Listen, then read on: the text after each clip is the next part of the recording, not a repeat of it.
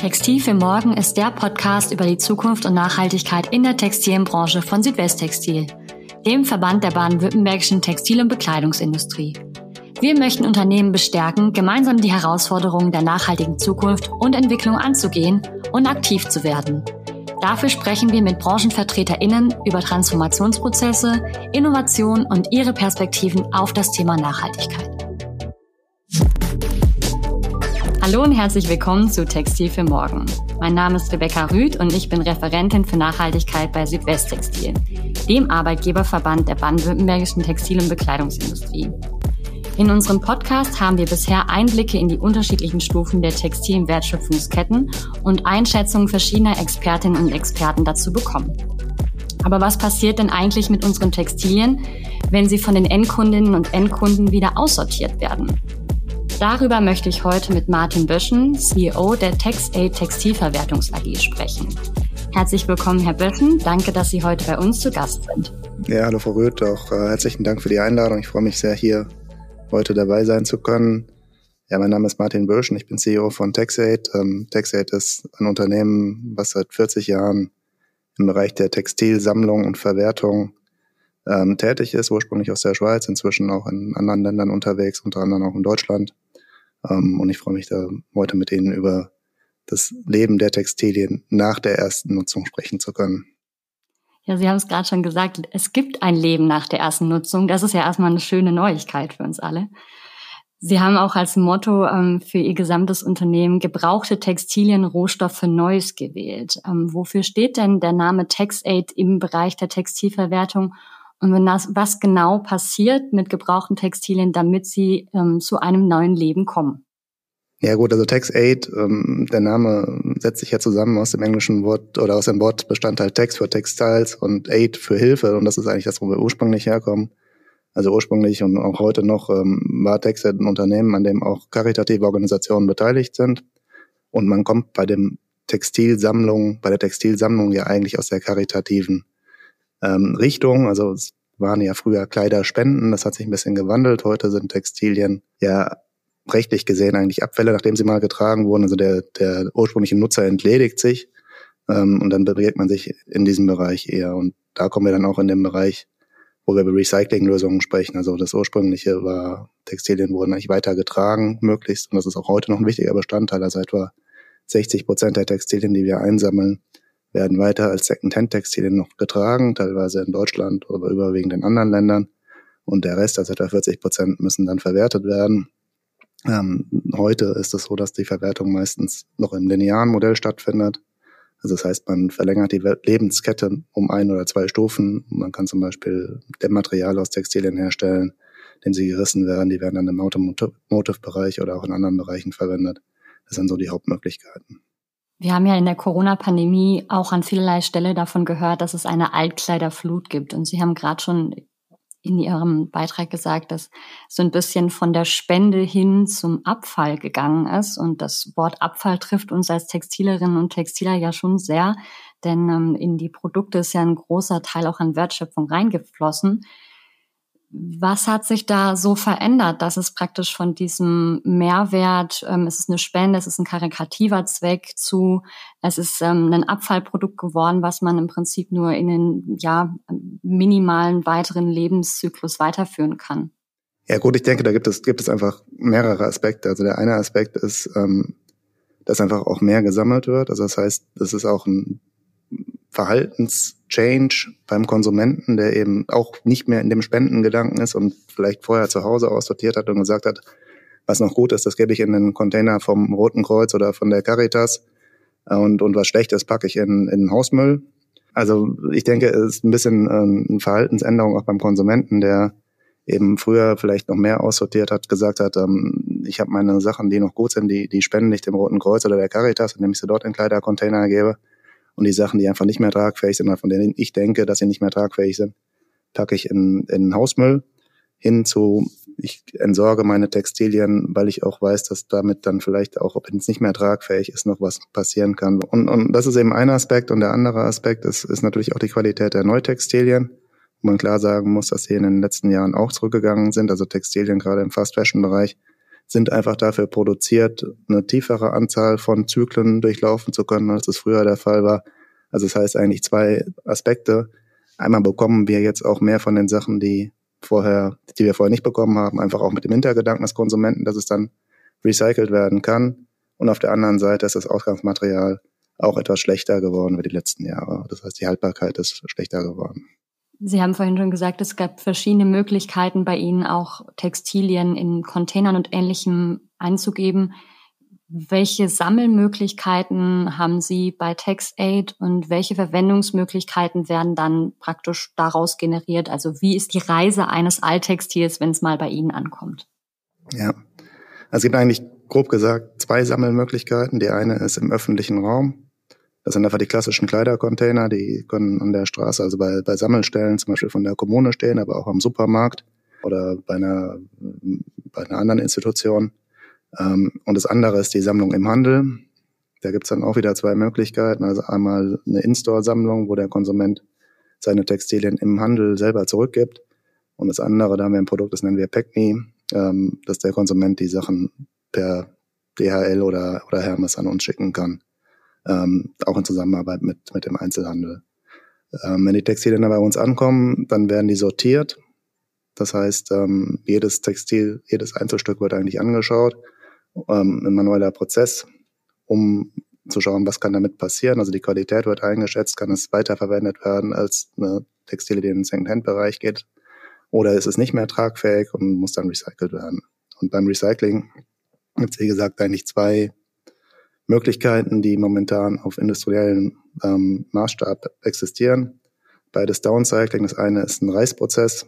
Da wird ähm, die Textilie dann gerissen, äh, werden hauptsächlich Non-Wovens daraus produziert als Dämmmaterialien, zum Beispiel für Lärmschutz im Bereich ähm, zum Beispiel Automotive oder Weißwarenindustrie, aber auch für andere Applikationen. Und das andere ist, die Textilie wird zerschnitten, das ist eher für Hemden oder, oder Trikotware gedacht und es werden dann Industrieputzlappen draus gemacht. Und nur für einen sehr, sehr kleinen Teil von Textilien, also sehr hochwertige ähm, Wollstoffe zum Beispiel, also Kaschmir oder so, oder auch, auch hochwertige Wolle, die kann so gerissen werden und wird auch so gerissen, dass dann daraus die Faser wieder zurückgewonnen werden kann, die lässt sich dann auch wieder verspinnen. Und dann gibt's einfach neue Verfahren, die aber noch nicht auf industriellem Niveau laufen, wie hier im Schlussrecycling, wo Cotton- oder Polykottenmischungen aufgelöst werden und dann wieder neue, hauptsächlich äh, Viskose oder auch Polyester wiederherstellen zu können.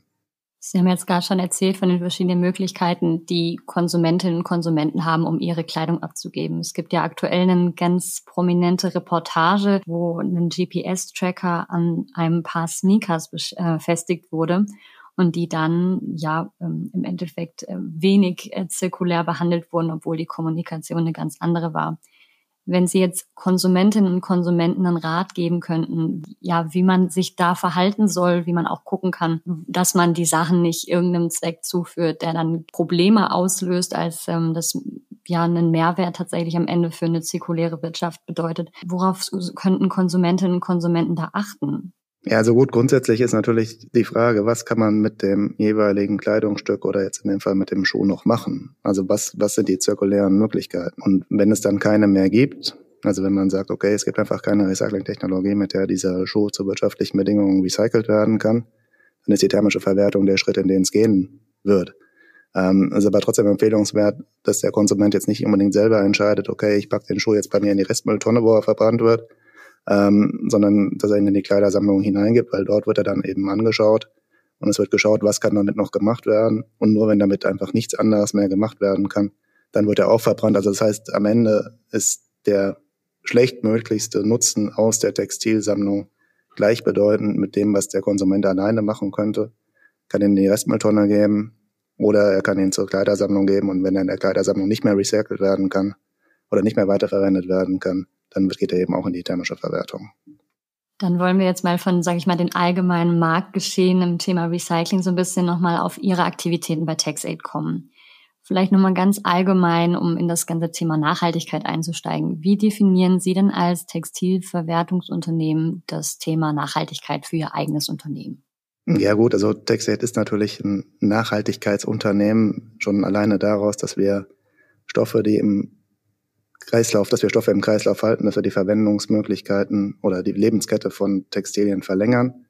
Ähm, das ist die, die eine Seite ähm, und dass wir damit natürlich auf der anderen Seite auch Ressourcen einsparen helfen, also sowohl was Treibhausgase, aber auch Wasser etc. anbelangt, was ansonsten bei einer Neuproduktion unter Umständen anfallen würde. Ja, und zum anderen, zum anderen sind wir natürlich auch in unseren Prozessen darauf bedacht, die möglichst nachhaltig zu gestalten. Also wir, wir, wir machen regelmäßige ähm, Bilanzierung der Umweltauswirkungen von der, unseren Aktivitäten und versuchen die dann auch weiter zu reduzieren. Also da zum Beispiel, dass man dann schaut, ähm, wie können Transportwege reduziert werden beim Einsammeln. Wir haben da eine Routenoptimierung eingeführt, die zu deutlichen Einsparungen zum Beispiel geführt hat. Ähm, wie kann man, was kann man, was kann man im, im, im Energiebedarf machen und ähm, diese ganzen Themen. Was sind denn noch Punkte? Sie haben vorhin gesagt, ähm, es gibt überwiegend lineare Modelle, es ist ähm, eher noch ein Downcycling möglich. Was sind denn da die größten Herausforderungen mit Blick auf die Verwertung von Textilien, die Sie sich bei TaxAid tatsächlich auf die Agenda geschrieben haben? Ja, also ich denke, es gibt eine Reihe von Herausforderungen. Also diese eine Herausforderung ist erstmal zu wissen, was, aus was die Textilie besteht. Und das ist nicht unbedingt nur das, was im, im Label drinnen steht, ähm, sondern es gibt natürlich auch noch andere Teile, die Bestandteile. Es gibt zum Beispiel die Fäden in der Textilie, es gibt das Label selber. Also das heißt, wir haben den Materialmix und jetzt mal losgelöst davon, was das für ein Mix ist, ist erstmal wichtig zu wissen, was ist erstmal wichtig zu wissen, was der Mix ist, um dann aufzuschauen, gibt es dafür Recyclingmöglichkeiten, die wirtschaftlich und ökologisch sinnvoll oder sinnvoller sind als die, die bestehen. Also das ist, denke ich, ein großes Thema, ähm, die Materialreinheit als solches oder die Materialkenntnis als solches herzustellen. Und ähm, da sind natürlich alle, da sind einfach alle, alle Akteure in der Wertschöpfungskette gefragt. Zum einen zu sagen, gut, wir haben dann eine gewisse Transparenz über das, was drinne ist. Und auf der anderen Seite machen wir auch das rein, was tatsächlich ähm, auch weiter verwendbar ist oder wieder recycelbar ist, um dann in den Prozessen weiterarbeiten zu können. Die Prozesse hinten raus, die müssen auch weiterentwickelt und skaliert werden, die Recyclingprozesse. Und da kann man klar sagen, je mehr Monomaterial oder je weniger Materialien in der Textilie drin sind, desto einfacher ist am Ende das Recycling, das ist ganz klar. Und ich denke, das ist, das ist das, auf was man hinarbeiten muss. Für uns heißt das, dass wir momentan prüfen, in was für automatisierte Materialerkennungsverfahren wir investieren werden. Es gibt da unterschiedliche Verfahren. Das vielversprechendste momentan ist eigentlich das äh, Near-Infrared-Verfahren, wo über Infrarotsensoren erkannt wird, was für Materialzusammensetzungen der Textilie hat.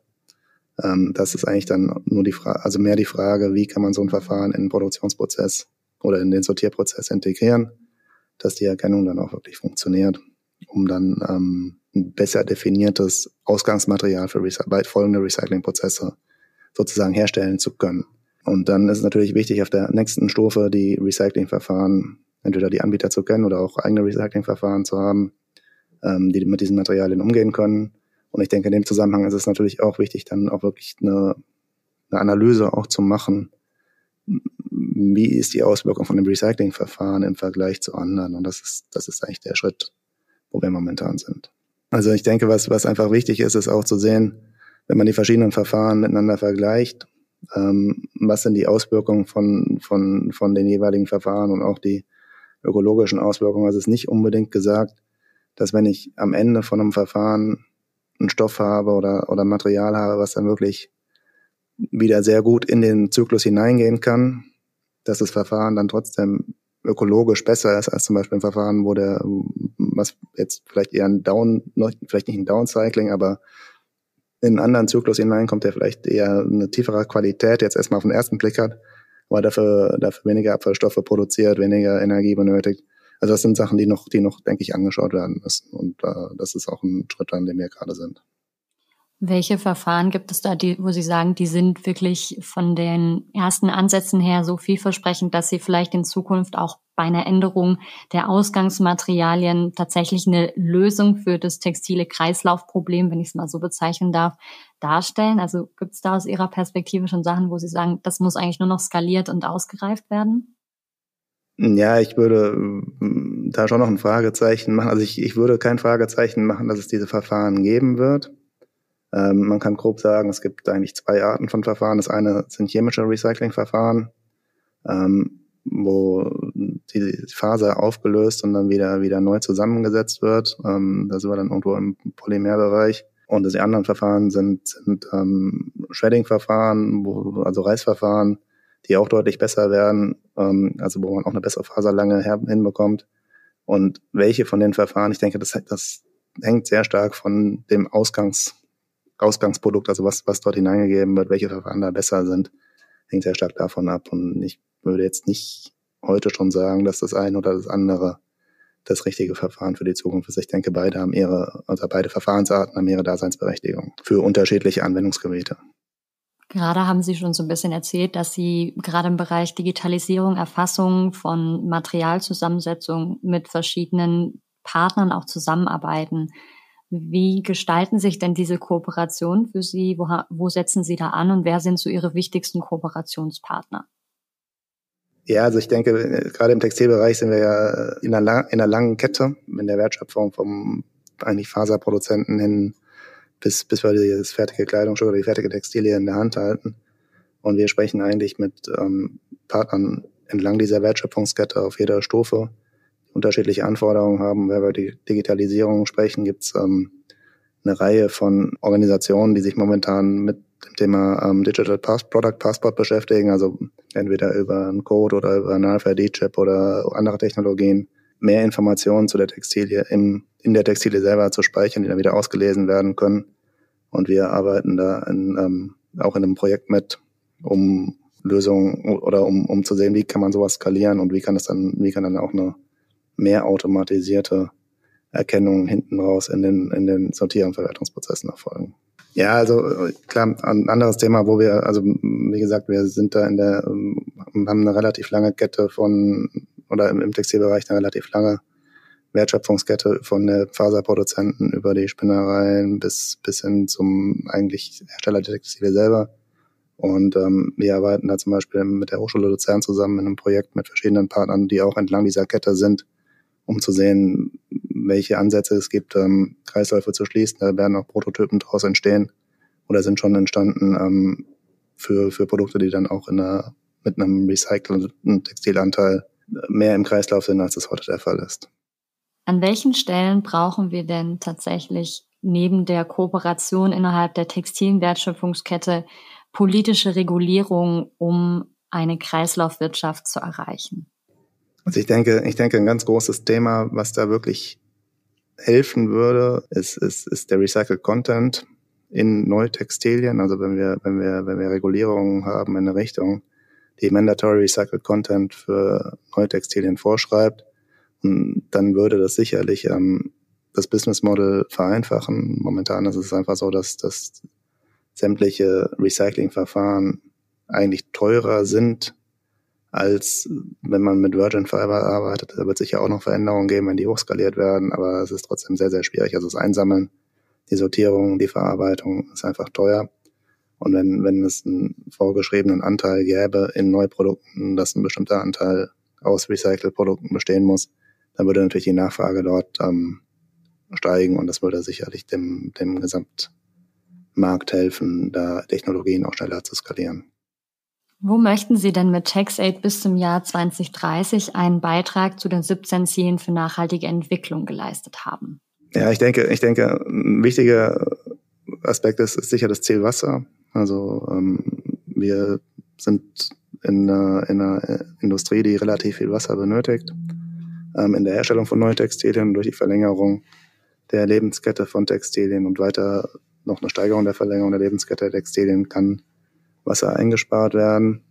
Ähm, das zweite Thema für uns ist natürlich auch CO2-Einsparung, das ist eigentlich das Gleiche. Ähm, auch dort ist natürlich der, der, der Ressourceneinsatz der Textilindustrie relativ hoch, so dass durch durch ein Recycling oder durch ein Reuse von Textilien hier Einsparungen möglich sind. Äh, nachhaltiger Konsum ist ein wichtiges Thema für uns, auch ähm, ähm, Reuse-Szenarien und dann Collaboration, Zusammenarbeit ist natürlich auch ein ganz wichtiger Aspekt ähm, über die verschiedenen Stakeholder in der Wertschöpfungskette hinweg.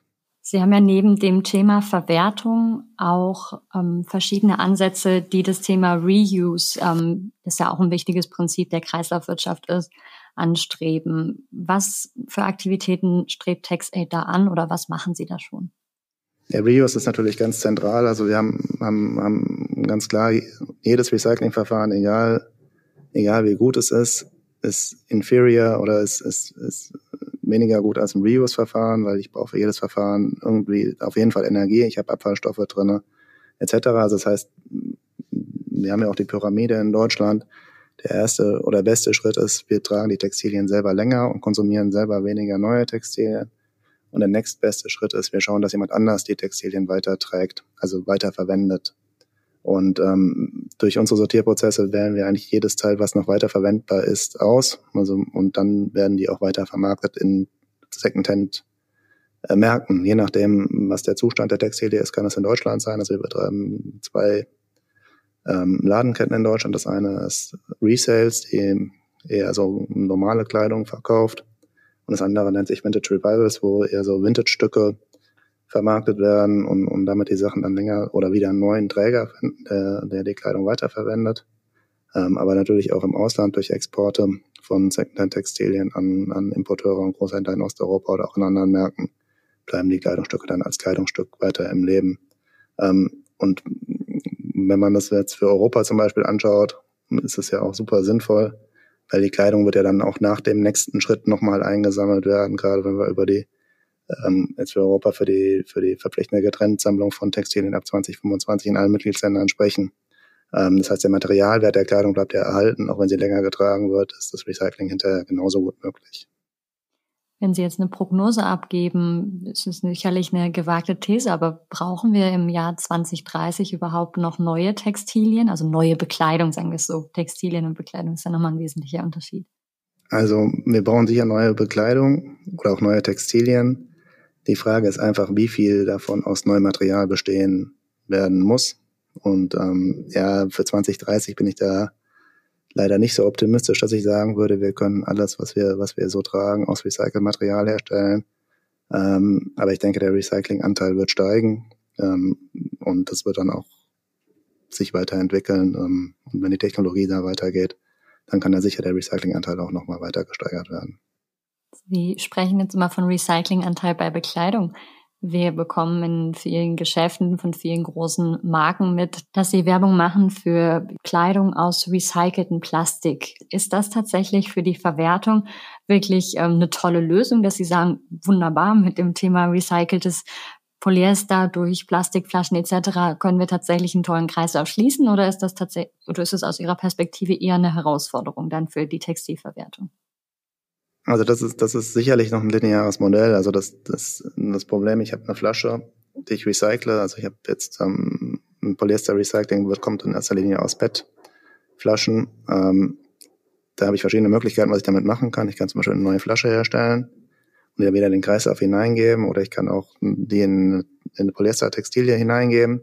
Das Problem ist einfach, in der Polyester-Textilie ist sie dann am Ende der, ist sie auch wieder im linearen Modell, weil es einfach noch keine skalierten zirkulären Recyclingmöglichkeiten für Polyestertextilien gibt. Also das ist also nur halb richtig. Man muss im, immer schauen, was ist die bestmögliche andere Verwendung. Und die bestmögliche Verwendung für PET-Flakes, für Recycling, für RPET, ist, dass sie in, in eine Applikation hineinkommen, die dann auch wieder recycelfähig ist. Also das heißt, man sollte eigentlich PET-Flaschen aus PET-Flaschen herstellen und nicht Textilien. Und wenn wir über Recycled oder Mandatory Recycled Content für Neutextilien sprechen, dann sagen wir auch immer dazu von Post-Consumer Textiles. Also das heißt, um wirklich in den Kreislauf zu kommen und einen Pull-Effekt erzielen zu können, muss in der Textilie sinnvollerweise Recycled Content eingesetzt werden, der auch aus einer Textilproduktion entstanden ist, also aus Post-Consumer-Textilien, um dann den Kreislaufaspekt zu fördern. Man kann natürlich auch in Achtern oder, oder, oder Loopings oder was auch immer denken dass man sagt, man hat jetzt was, was aus der Textilie rauskommt, was dann in eine andere Applikation hineingehen kann, die dann aber auch wieder kreislauffähig recycelbar ist, das ist sicher auch okay. Ähm, aber wichtig ist einfach, dass man aus diesem linearen Modell hinauskommt. Und wenn wir heute, wenn wir heute an dem Pullover einen Deck haben, dass der aus Recyclingmaterial, also zum Teil aus Recyclingmaterial hergestellt ist, dann ist das in den aller, allermeisten Fällen einfach aus einem linearen Modell. Wir haben jetzt ganz viel über das Thema Bekleidung gesprochen und auch über Fast Fashion und die Probleme, die es in dem Bereich gibt. Gibt es denn noch weitere Bereiche, wo das Thema Recycling und Kreislauffähigkeit besonders spannend und wichtig zu beachten ist in der Textilindustrie? Ich denke, was ein wichtiger Aspekt ist, ist natürlich auch noch der ganze Bereich ähm, Professional Textiles, also sowohl im, im, im Kleidungsbereich, also im, im, im haushaltsnahen Bereich, also Workwear und, ähm, und Professional ähm, im Krankenhaus und, und, und Gastronomiebereich etc. Und auch der Bereich technische Textilien, das ist sicher auch ein spannender Bereich, wo man über, über Kreisläufe sprechen muss. Und, und das, ist, das ist ein Thema, was noch viel mehr auch mit den Herstellern zusammen passieren muss, als das als das im, im, im, im Consumer-Bereich der Fall ist, weil wir dort auf der einen Seite natürlich Herausforderungen haben, gerade wenn wir über technische Textilien sprechen, wenn wir zum Beispiel über, über flammendämmende Materialien sprechen oder auch über, über, über Composites. Jetzt, ich habe jetzt gelesen, bei den Windrädern zum Beispiel wird viel Textil eingesetzt, ähm, dass man da schaut, wie, wie lässt sich das hinterher recyceln. Ähm, und zum anderen sind es einfach Kreisläufe, wo man auch sagen kann, da hat man wenige Partner oder die dann tatsächlich auch über den gesamten, über die gesamte Kette wissen, was mit ihren Sachen passiert. Also wenn wir, wenn wir zum Beispiel uns im, im professionellen Workwear-Bereich bewegen, dann wissen wir natürlich, okay, wo geht es hin und so weiter. Und das sind sicher Ansatzpunkte, wo man noch, noch einfacher die Recycelfähigkeit hinterher auch skalieren kann, als das bei, als das im, im Post-Consumer-Bereich der Fall ist. Das heißt, wenn ich das jetzt richtig verstehe, dann je technischer die Anwendung des Textils, desto wichtiger ist es, dass wir von Anfang an das Thema Kreislauffähigkeit mitdenken oder geht das noch in eine andere Richtung?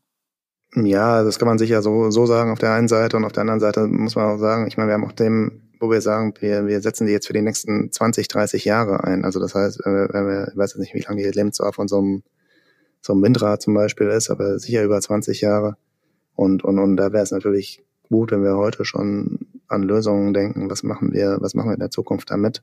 Also ich war jetzt gerade bei einer Veranstaltung in Berlin am Dienstag und da war auch eine Vortragende, die hat dann gesagt, sie hat jetzt so dieses, ähm, hat, weil, hat ein neues Wort irgendwo gehört, nannte das Wish-Cycling, ähm, was so viel heißt wie, ähm, wir denken, wir machen es recyclingfähig und hoffen drauf, dass es tatsächlich irgendwann mal eine Recycling-Applikation dafür gibt. Und ich denke, das ist was, wo wir, wo wir wirklich schauen müssen, dass wir jetzt nicht sagen, okay, das ist ein Thema, was jetzt die nächsten 20, 30 Jahre irgendwo bleibt. Und, und, und wir haben dann Ideen, dass wir es vielleicht heute schon zusammensetzen, dass wir denken, es wird dann irgendwann auch recycelfähig sein, sondern dass wir natürlich im Designprozess schon wirklich auf die Recyclingfähigkeit und zwar auf die technologisch machbare Recyclingfähigkeit achten. Wir haben jetzt bei Textil für morgen ja auch den Ansatz, dass ähm, Unternehmen sich untereinander vernetzen und das machen sie ja auch schon ganz stark. Wenn jetzt ein Unternehmen der Textil- und Bekleidungsindustrie in Baden-Württemberg oder auch darüber hinaus sich dem Thema Kreislauffähigkeit widmen möchte und sozusagen im Produktentwicklungsprozess schon das Thema Recyclingfähigkeit, Weiterverwertung, Zirkularität mitdenken möchte, können die sich dann an Sie wenden und wie arbeiten Sie dann mit denen zusammen? Ja, ganz klar können die sich an uns wenden. Also wir haben, haben eine Abteilung, die nennt sich Recycling Solutions. Und da haben wir Experten, die genau diese Themen behandeln und ähm, wir sprechen da auch, wie Sie, wie Sie sagen, in verschiedenen Kooperationen mit Partnern aus der Textilindustrie, um gemeinsam dann Lösungen auch zu, zu finden, wie die Recyclingfähigkeit erhöht werden kann. Zum Abschluss der Folge stelle ich immer noch eine kreative Frage.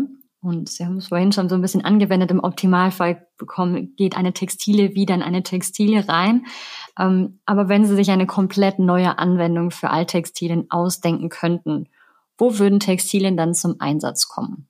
Ja, wie gesagt, ich meine, im, im, im Optimalfall wieder in, in der Textilie selber.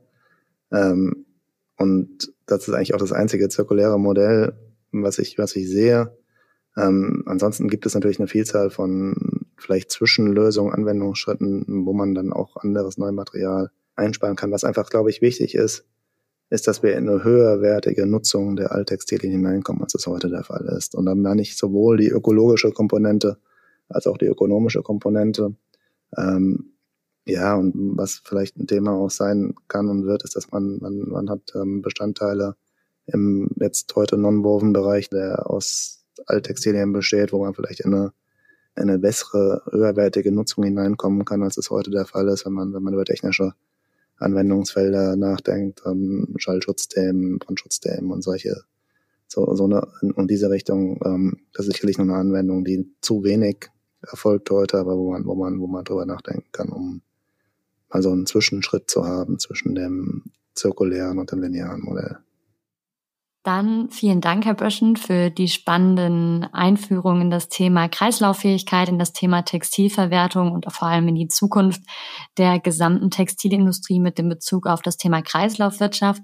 Ich denke, wir werden auch ähm, zu einigen Aktivitäten von TaxAid noch ähm, Links in die Shownotes packen und hoffen, dass ähm, ja, wir im Jahr 2030 dann an einem ganz anderen Punkt stehen und dann noch ganz neue Lösungen gefunden haben für die doch sehr vielfältigen Herausforderungen im Bereich der Kreislaufwirtschaft. Vielen Dank. Das war's mit dieser Folge von Textil für Morgen, dem Podcast über die Zukunft und Nachhaltigkeit in der Textilbranche von Südwesttextil. Das dazugehörige Projekt und damit auch dieser Podcast werden gefördert durch den Fonds Nachhaltigkeitskultur des Rats für nachhaltige Entwicklung. Weitere Informationen rund um das Projekt und die Möglichkeiten, sich zu beteiligen, sind unter www.textilfürmorgen.de zu finden.